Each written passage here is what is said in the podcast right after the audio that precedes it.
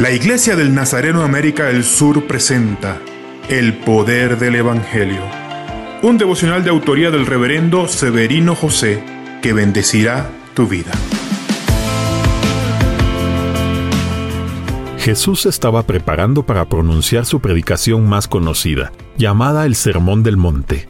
Pero antes de predicar a los oídos, es decir, usando palabras, Él predica a los ojos, usando sus acciones sanando a los enfermos, liberando a los atormentados e impactando a todos los que lo tocaban. Aquí Cristo nos deja una lección más. Antes de impactar en los oídos, impacta en los ojos. Pero de nada sirve impactar en los ojos si después no impactamos en los oídos. Lo explicaré mejor.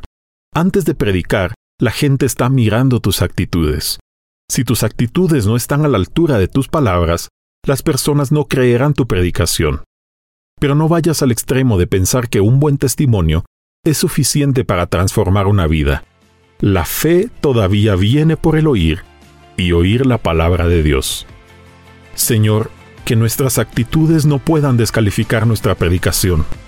Al contrario, que podamos predicar para los ojos y a los oídos, transformando vidas mediante el poder del Evangelio.